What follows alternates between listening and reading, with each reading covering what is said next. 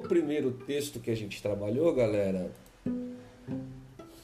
ah, nós temos lá ah, o, o, elemento principal lá, então, é o que?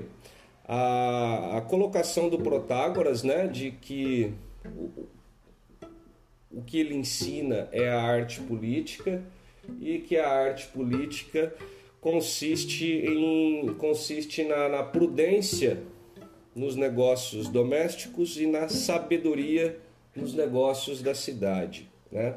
E lá o Sócrates discorda do Protágoras no sentido de afirmar que para ele Sócrates a arte política não pode ser ensinada e aí o Sócrates argumenta, né, que na visão dele a arte política não pode ser uh, ensinada, por exemplo, né, se se considera o fato de que em assembleia, uh, quando se trata de discutir algum assunto técnico, portanto, algum assunto relativo ao que alguma arte ou alguma técnica que pode ser aprendida, a Assembleia escuta os especialistas nessa arte ou nessa técnica.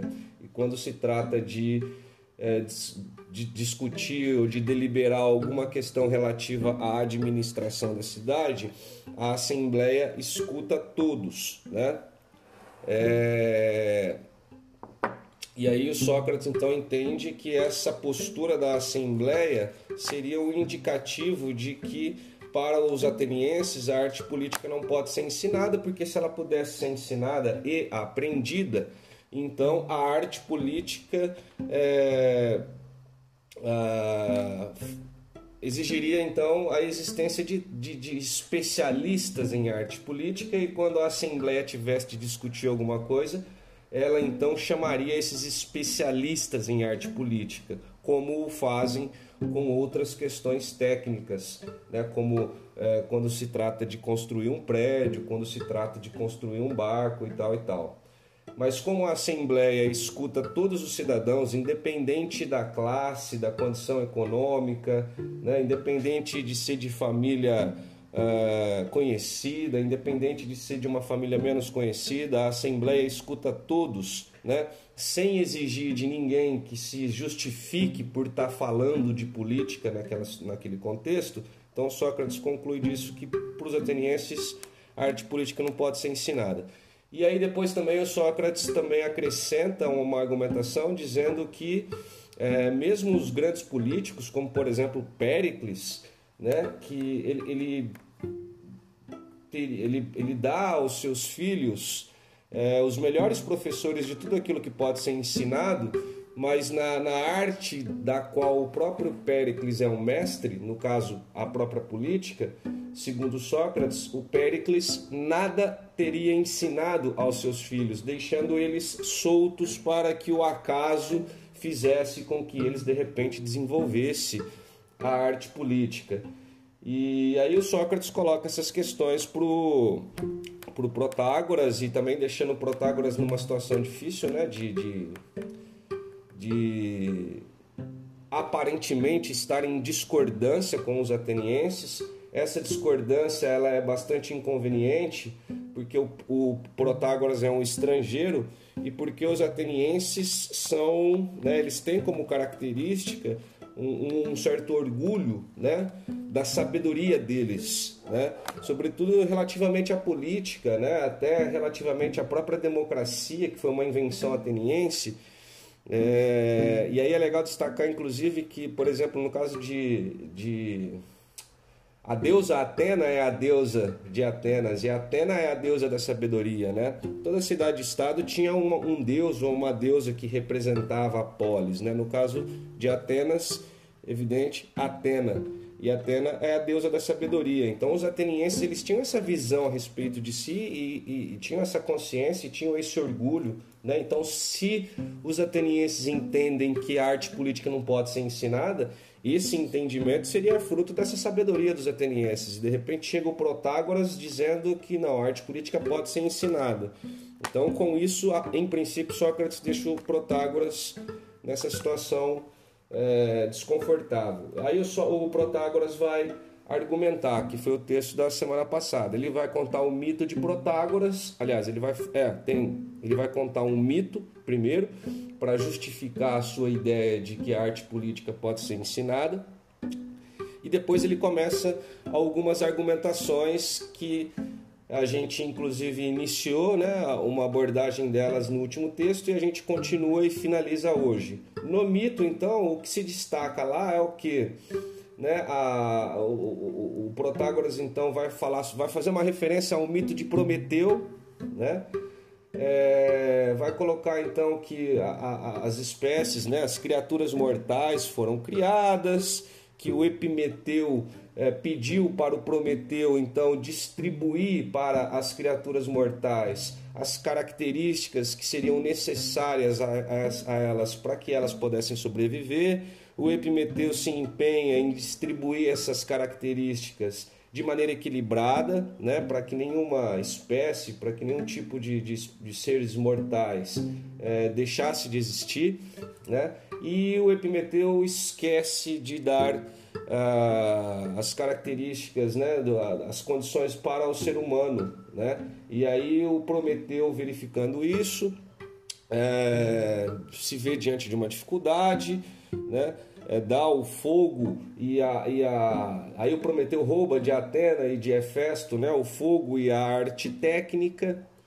Os a partir de então, então os seres humanos é, se, começam a falar, começam a articular palavras, começam a construir casas, porque eles têm, né, eles dispõem, portanto, da, da arte, da técnica artesanal, né, do trabalho com as mãos mas isso não é suficiente. Eles entram, eles então compõem cidades, constroem cidades, mas é, eles entram em conflitos. Esses conflitos faz com que eles se dispersem e morram novamente. E esses conflitos, na, na, na visão do mito, ele seria resultado do fato de que nesse momento os humanos ainda não dispunham da arte política.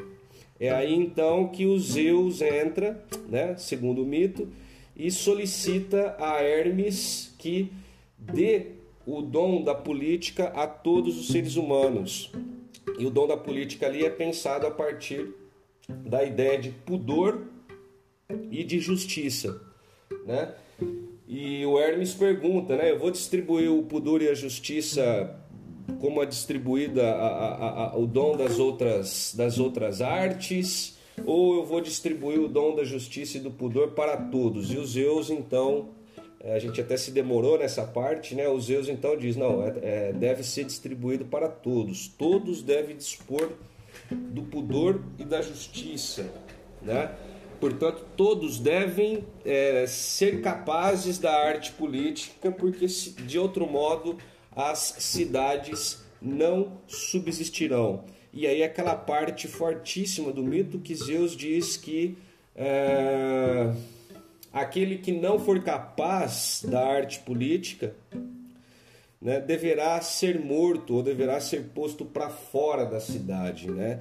Então, a, a, a a narrativa desse mito ela é muito interessante porque ela expressa para nós o valor da política para os gregos e em especial para os atenienses lá no século IV a.C.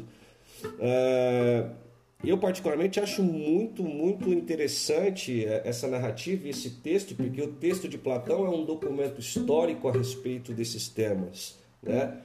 Então acho que é, é, muito legal que nós tenhamos a oportunidade de ler o Platão e de refletir sobre o tema política ou sobre o tema o ser humano como um ser político a partir de Platão, porque a gente está refletindo a partir de textos de figuras que viveram num período muito importante, né?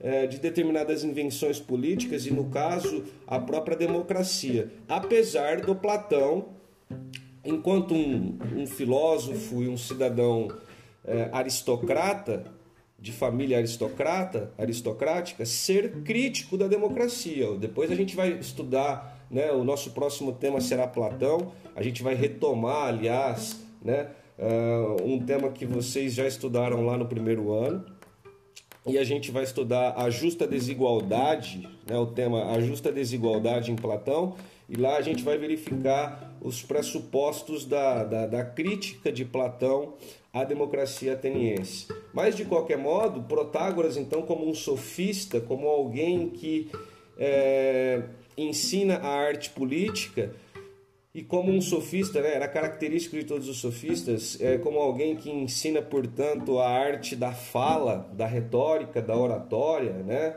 Os sofistas eles têm o uso da palavra como uma, um exercício valioso, né? valioso tanto pelo significado político desse instrumento, pelo, pela utilidade desse instrumento para se fazer política numa assembleia dentro de um regime democrático e valioso também porque os próprios sofistas eram grandes oradores, grandes retóricos e, e, e como tal também grandes professores dessas artes, né? Por isso também se diz dos sofistas, e em especial aí do Protágoras, que os sofistas são os, os, os verdadeiros filósofos da democracia grega, da democracia ateniense, né? Platão, Aristóteles, esses caras depois eles serão críticos da democracia. E então o Protágoras conta esse mito e depois o Protágoras ainda continua um pouquinho dizendo, né, é, que por exemplo, ele faz referência ao uso que se faz do castigo, né? Que ele vai dizer, bom, é, coisas que nós acreditamos. Assim, tem um ponto que ele fala, né? Porque o Zeus dá o dom da justiça e do pudor aos seres humanos, mas o Protágoras, na maneira como ele articula essa narrativa, dá a entender o quê? Que o pudor e a justiça, apesar de terem sido dados por, de, por Zeus, é, eles ainda exigem, eles ainda demandam um, algum acréscimo, algum estímulo, alguma educação. Então é como se aqueles, é como se o pudor e a justiça tivessem ali é, de maneira como se fosse uma potência a ser desenvolvida, que deveria chegar ao ato. Né? Então, para sair do, do, de um estado de potência para chegar ao ato, seria necessário então um acréscimo, uma educação, e aí então o Protágoras se situa como alguém que ensina a arte política. Então, Protágoras seria aquele que, através dos seus ensinamentos, contribuiria para um estímulo do pudor e da justiça que resultasse no desenvolvimento da capacidade para a arte política.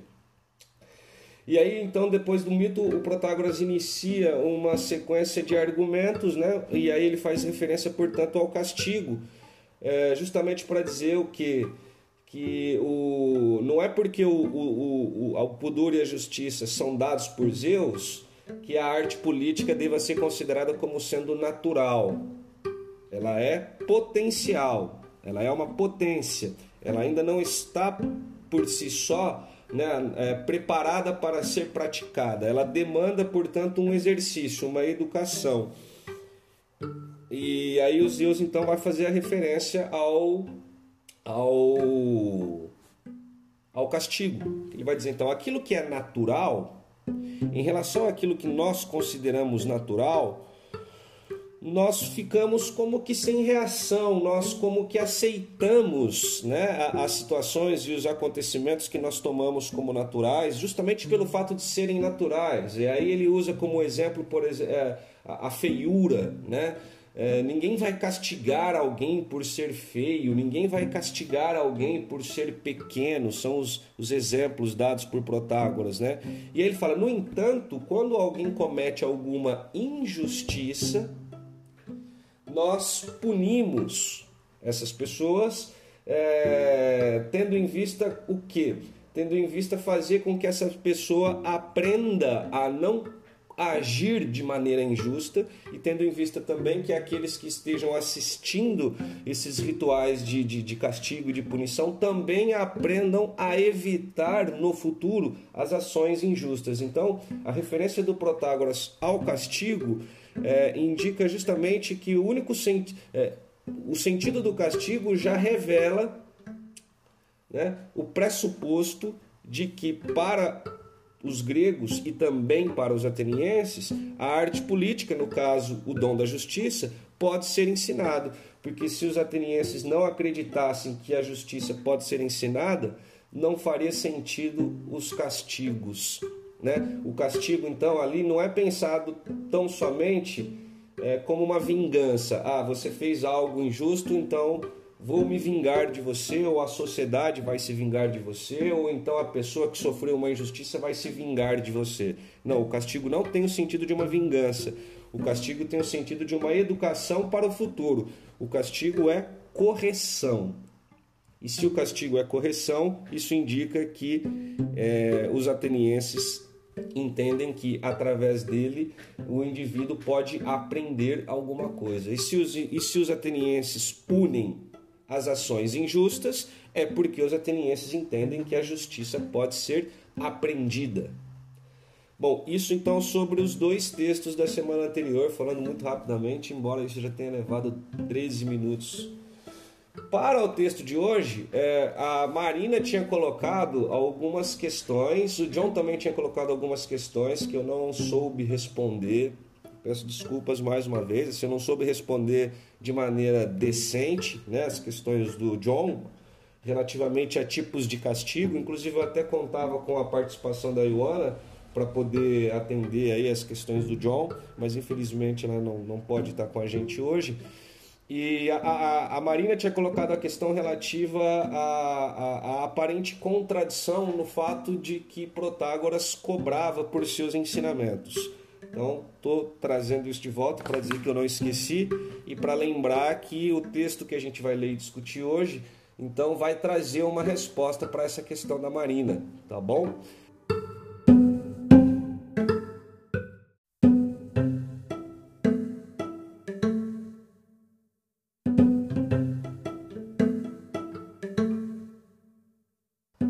Beleza, galera? Então vamos nessa, porque já temos, vou tentar. Hoje seria um pouco mais rápido, tá? O texto, é, em boa parte dele, ele é autoexplicativo. Eu acho que essa terceira e última parte do texto, eu não vou precisar me demorar tanto em algumas partes, porque ele é bem mais fácil, eu acho, do que os anteriores. Eu só vou parar para comentar algumas partes que fazem referência a questões que vocês colocaram em outros momentos e, e também caso vocês tenham alguma pergunta a fazer, tá bom?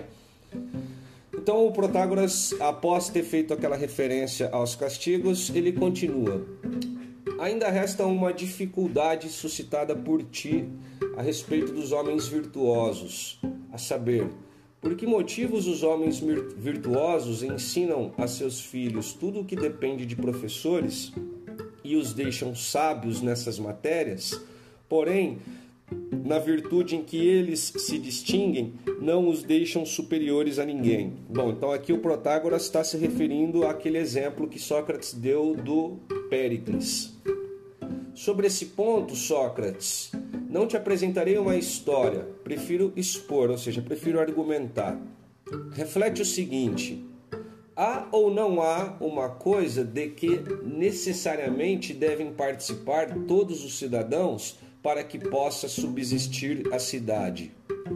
Se essa coisa existe e se essa qualquer coisa não é nem a arte do arquiteto, nem a do ferreiro, nem a do oleiro, porém justiça, temperança, entenda temperança aí como moderação, que numa só palavra eu designaria como virtude, se é uma qualidade que todos devem possuir e com a qual terão necessariamente de ajeitar-se para fazer o que quer que seja, se quem não a possui, seja criança, seja homem e mulher, adultos, terá de ser castigado para que, com o castigo, se torne melhor, sendo expulso por incurável da cidade ou condenado à morte, o que resiste aos ensinamentos e ao castigo, se as coisas se passam desse modo por sua própria natureza e, apesar disso, os homens bons ensinam tudo a seus filhos,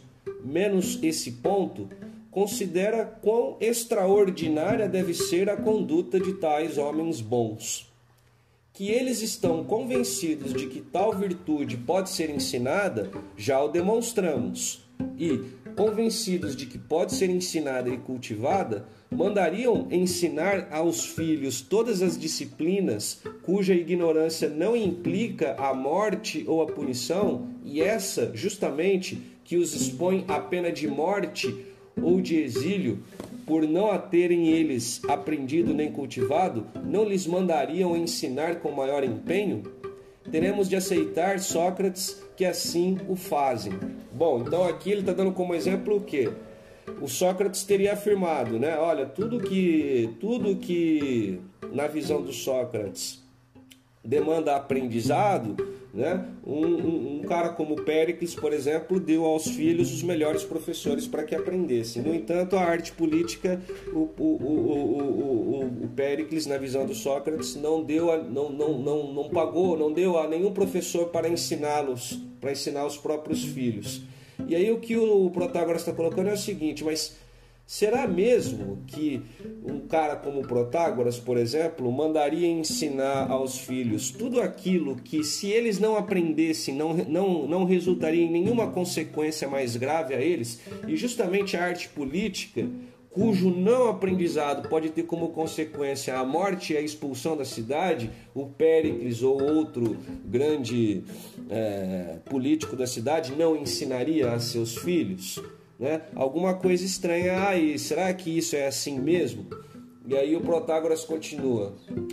Começando de pouquinho desde pequeno, enquanto vive, é a criança instruída e educada nesse sentido, né? ou seja, no sentido do aprendizado da virtude, da arte política.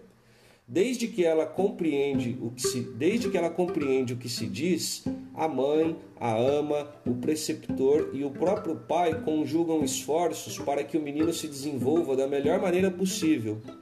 Toda palavra e todo ato lhes enseja oportunidade de ensinar-lhe o que é justo e o que é injusto, o que é honesto e o que é vergonhoso o que é santo e o que é ímpio, o que pode e o que não pode ser feito. Se ele obedece, muito bem. Caso contrário, como fazemos com as árvores inclinadas e contorcidas, são endireitados por meio de ameaças e de processos violentos Aqui tem um ponto interessante, né? Porque ele está dizendo: através de cada ato e de cada palavra, a criança está ou estaria a aprender a arte política.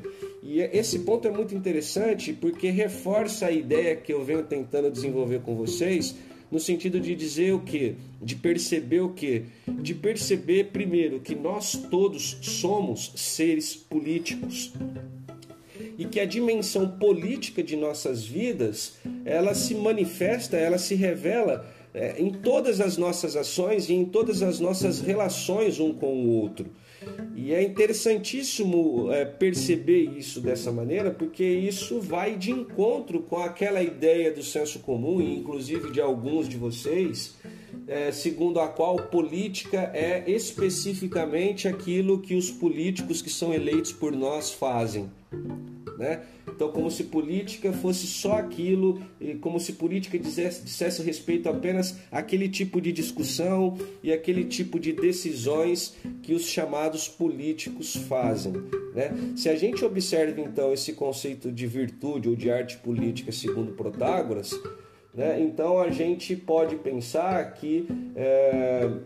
E é engraçado até porque aqui como professor de sociologia eu me lembro de um outro tema quando vocês estudaram não sei se vocês se recordam, é a questão da socialização primária e depois da socialização secundária. Né? Então, a socialização primária é tudo aquilo que a gente aprende dentro do círculo familiar, né? E ali a gente aprende principalmente, né, a falar, né?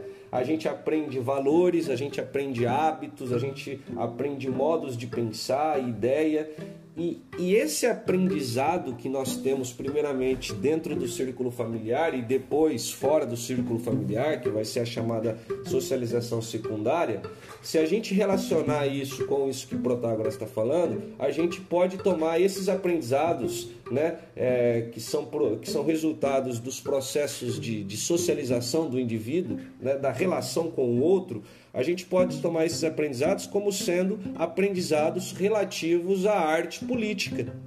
Então, aprender a perceber tudo isso como a dimensão política das nossas vidas e, portanto, aprender a perceber que nós estamos todos os dias fazendo política, né? Ao viver em sociedade, ao se relacionar com outras pessoas. Né? Seguindo o texto, é, diz: depois o enviam à escola e recomendam aos professores que cuidem com mais rigor dos costumes do menino do que do aprendizado das letras e da cítara. É o que os professores fazem. Né? E quando o aluno aprende a ler e a compreender o que está escrito, tal como fazia antes com os sons, dão-lhe em seu banquinho a ler as obras dos bons poetas, que são obrigados a decorar prenhes de preceitos morais, com muitas narrativas em louvor e glória dos homens ilustres do passado, que para o menino venha, para que o menino venha a imitá-los e se esforce por parecer-se com eles Bom, aqui um outro ponto interessante dessa argumentação do Protágoras, quando ele então fala que os pais, ao enviar os seus filhos para a escola, solicitam aos professores que priorizem principalmente né, o fortalecimento dos costumes. Né? Entenda-se aqui esses costumes justamente como o cultivo da virtude da arte política. Então, é, o que Protágoras está dizendo é que quando os pais mandam os filhos para a escola, é, o que se espera é que antes de qualquer coisa, esses, esses filhos, essas crianças aprendam a ser bons cidadãos, aprendam a exercer a cidadania. E é muito louco a gente notar isso, porque se a gente fazer uma contraposição com a nossa realidade, é óbvio que nós vivemos né, milênios depois dessa época e muita coisa é diferente na nossa sociedade, mas é, uma comparação nos faz pensar e notar, por exemplo, essa diferença que há quando é, nós valorizamos, né, por exemplo, na escola, nós eu digo, oh, caramba, nós valorizamos é, o aprendizado técnico, né? É, sempre o aprendizado técnico parece ser a prioridade quando se trata de exercício de cidadania, quando se trata de fazer política no ambiente escolar. Vocês sabem muito bem que ah, há uma resistência muito grande a isso, né? Ah, vamos pensar a escola então como, uma, como um ambiente político, ela tem que ter uma dimensão que equivalha ao que foi a Assembleia né, na democracia ateniense. A escola ela tem que ter um espaço onde as pessoas falam de igual para igual, onde todos sejam ouvidos, tal como Sócrates coloca lá, né? Quando diz que todo cidadão pode falar a respeito de questões relativas à administração da cidade e todos serão igualmente ouvidos, né? Ninguém vai ouvir mais ou melhor um porque é filho de rico ou porque é bonito ou coisa do tipo, ou porque é inteligente. Todos serão igualmente ouvidos. Né? E nós temos, inclusive, na LDB, que é a lei maior que rege é, os sistemas de ensino no país, está é, tá garantido, está dito lá que as instituições elas devem ser regidas por uma gestão democrática. Então, quando a gente começa a querer questionar certas coisas, vocês alunos principalmente, vocês já sabem como, como há, como é a reação a isso, né? E aí, ó, na sequência aqui, ele vai fazer referência a algumas outras coisas que vai nos permitir retomar um pouquinho essa questão da escola, que por acaso está sendo posta aqui no texto, por isso que eu estou fazendo essa relação, tá, pessoal? Ah, do mesmo modo procedem os professores de cítara. Envidam esforços para deixar temperantes, ou seja, moderados, os meninos e desviá-los da prática de ações más. Depois de haverem aprendido a tocar cítara, fazem-nos estudar as criações de outros grandes poetas, os líricos a que dão acompanhamento de lira, trabalhando desse modo para que a alma dos meninos se aproprie dos ritmos e da harmonia, a fim de que fiquem mais brandos e porque mais ritmados e harmônicos se tornam igualmente aptos tanto para a palavra como para a ação.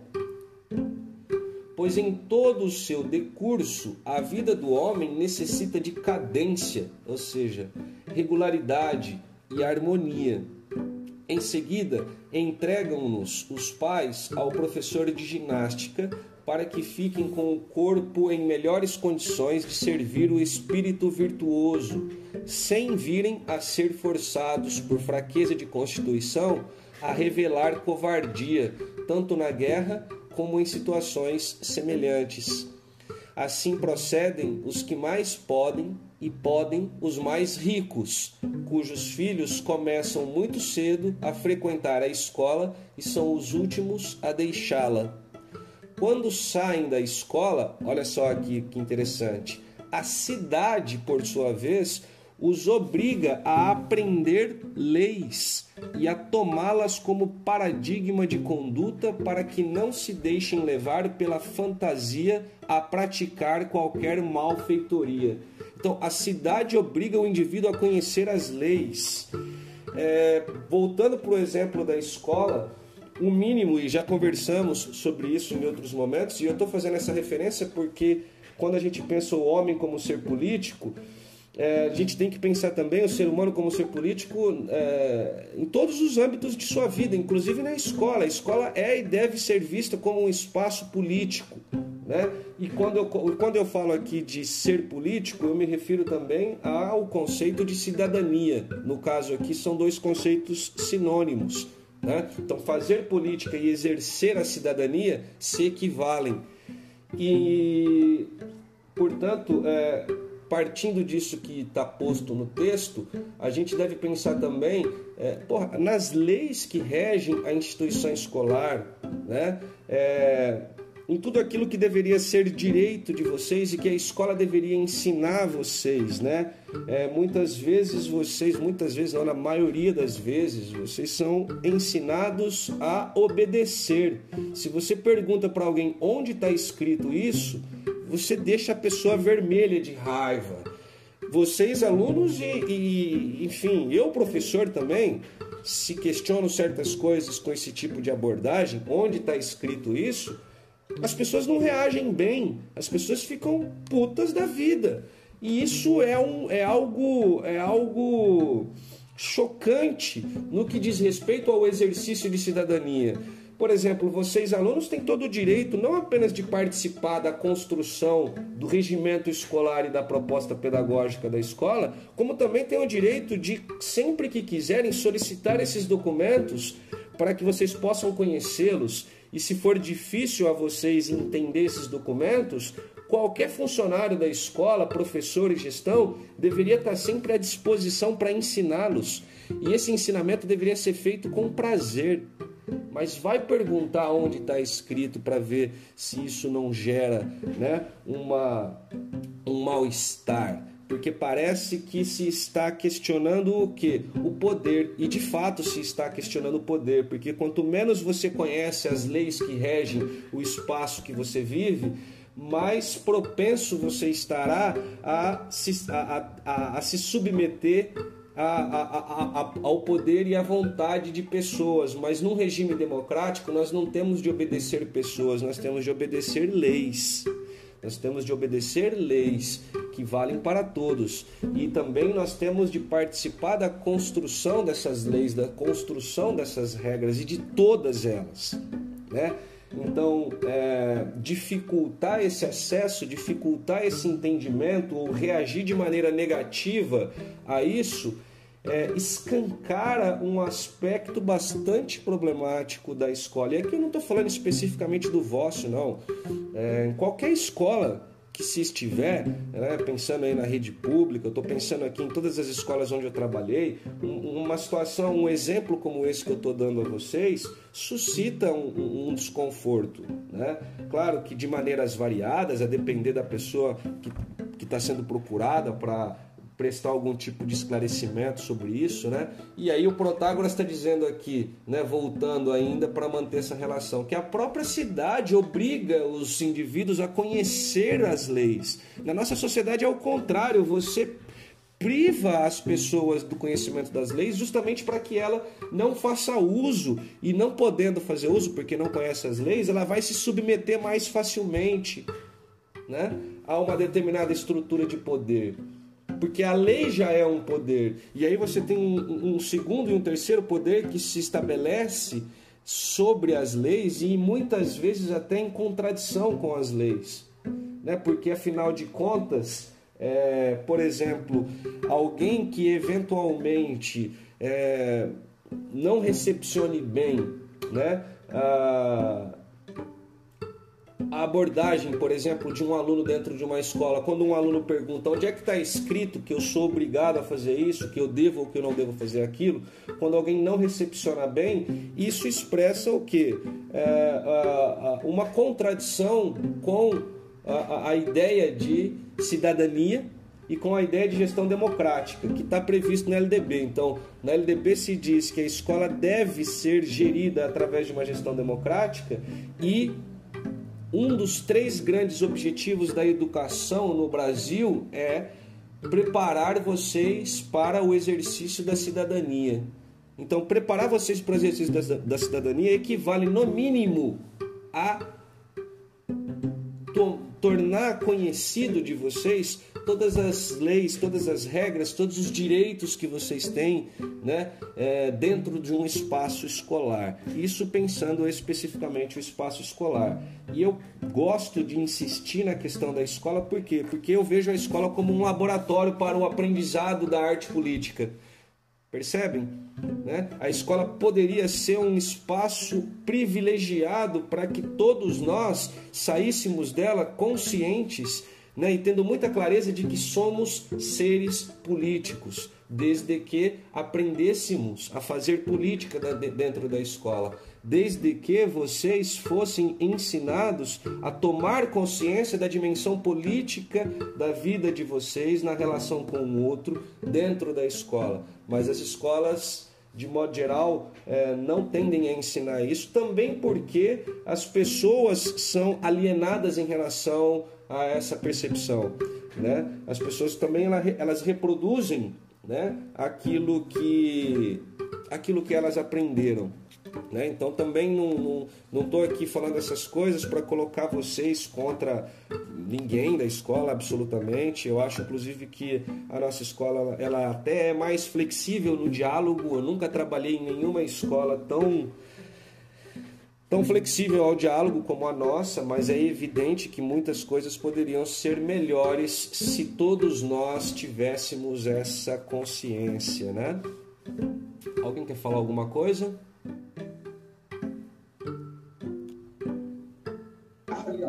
Eu passei isso bastante no meu fundamental.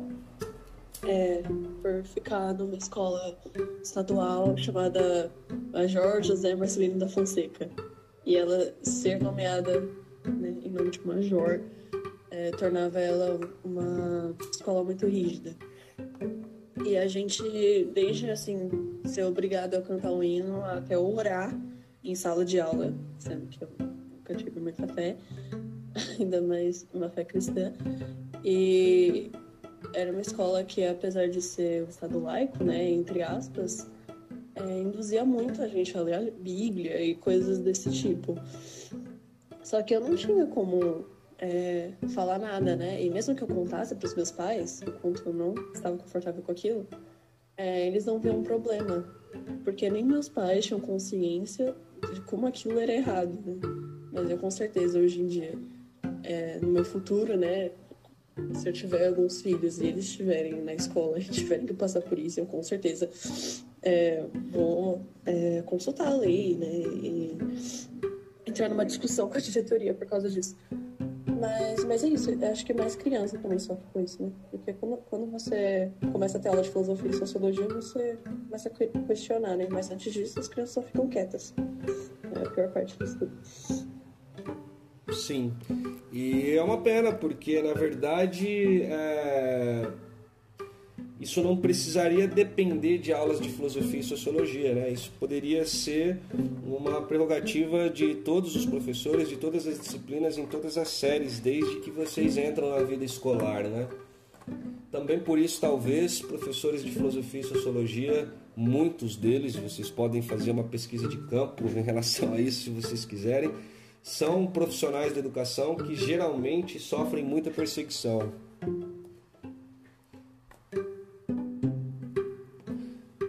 Continuando aqui, só para a gente garantir a leitura do texto, pessoal, e aí depois a gente tenta fazer sobrar um tempinho para vocês falarem à vontade, tá?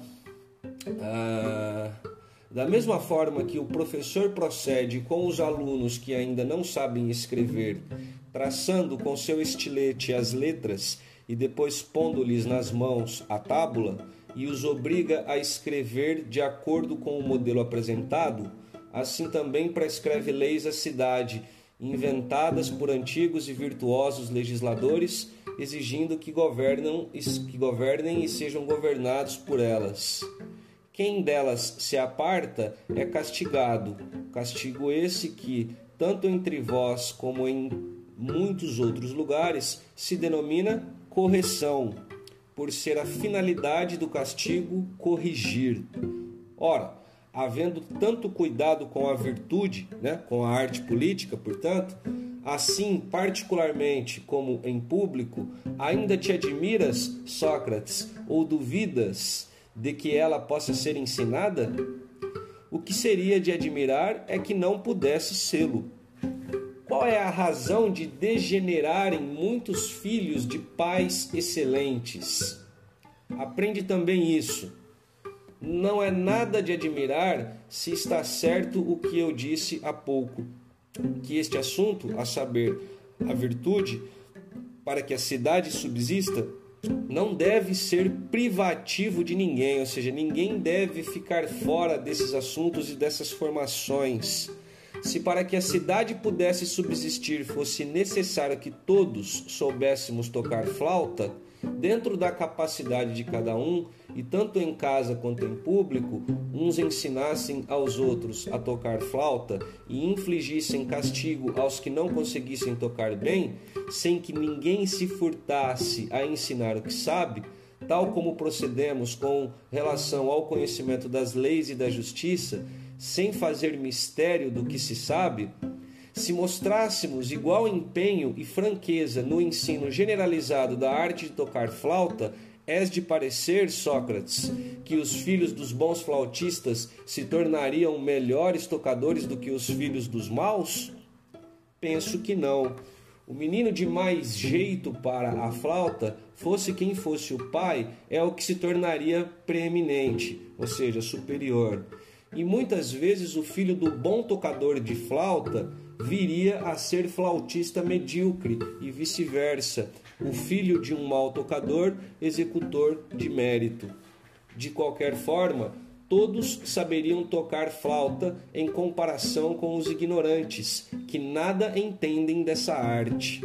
O mesmo se dá no caso presente. O indivíduo que se te afigura o mais injusto entre os que se criaram no convívio de homens submetidos à lei é justo e conhecedor dessa matéria quando comparado com pessoas que não tiveram nem educação, nem tribunais, nem leis que os obrigasse a cultivar a virtude, ou seja, a arte política. Só te mostras agora tão exigente, Sócrates, porque todo mundo é professor da virtude na medida de suas forças. Então todo mundo ensina a arte política. O que Protágoras está tentando fazer perceber é isso, né? É... Hum...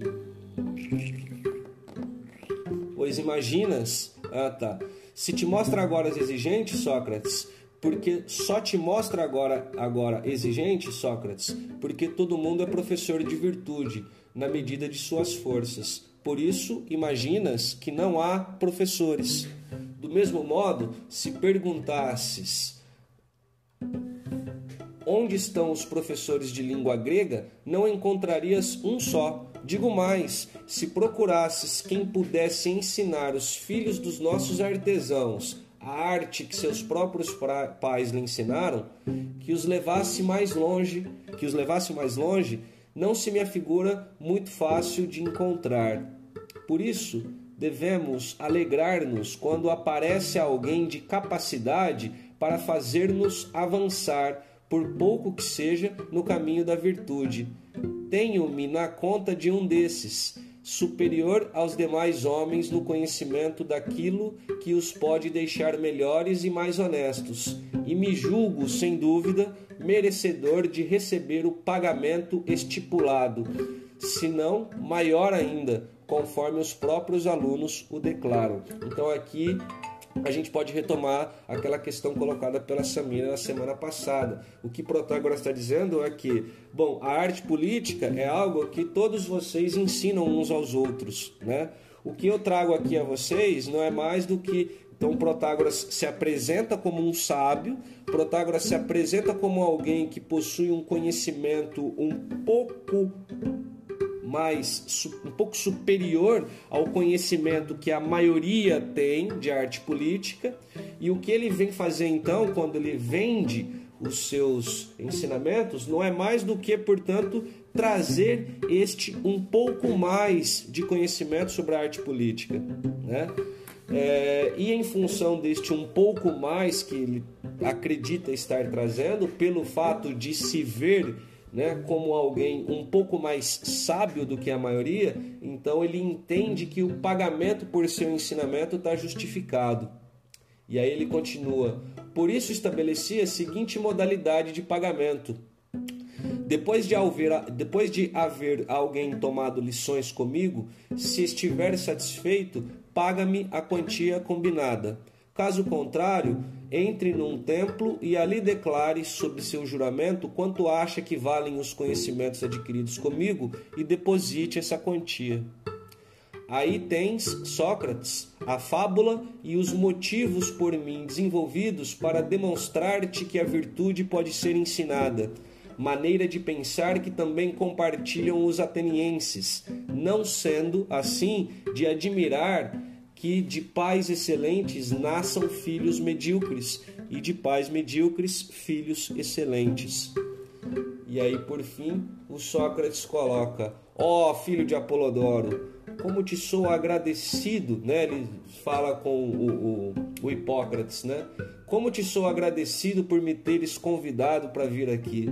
Daria tudo para ouvir o que acabei de ouvir de Protágoras. Até este momento eu estava certo de que não dependia do esforço humano deixar bons os homens. Agora convenci-me do contrário.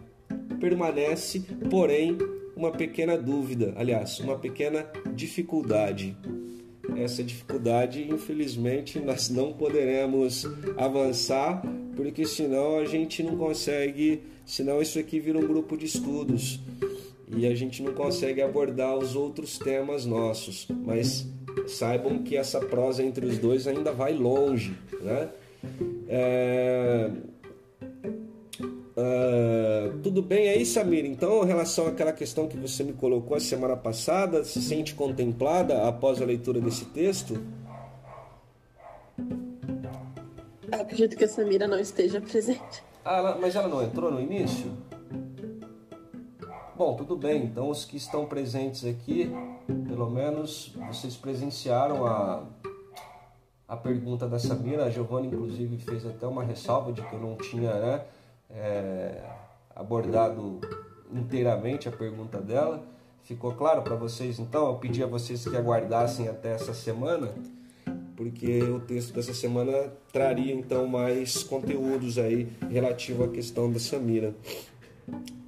É, eu espero, pessoal, que a leitura desses, desses textos ao longo das, das duas últimas semanas e de hoje é, tenham servido a vocês para que vocês desenvolvam né, uma sensibilidade, uma percepção é, maior sobre a dimensão política de nossas vidas.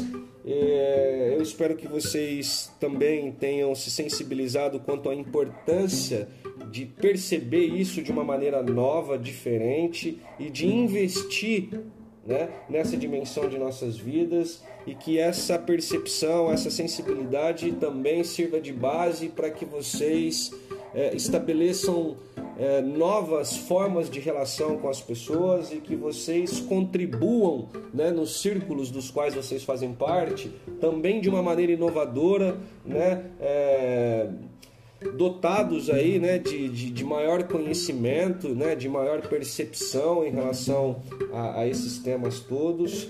É, além da questão temática, também eu gosto muito de trabalhar esse texto com vocês, porque ele é, ele é um grande exemplo do que podíamos chamar assim de, de o que é uma argumentação e o que é uma contra-argumentação. Eu espero que ninguém de vocês ache que eu fale demais depois desse texto, porque o Protágoras fala mais do que eu, beleza? É, e quando eu falo, por exemplo, muitas vezes em, em, em, textos, em devolutivas que eu solicito a vocês, que às vezes eu sou um pouco chato com vocês, dizendo, pô, mas vocês escreveram muito pouco e tal, né?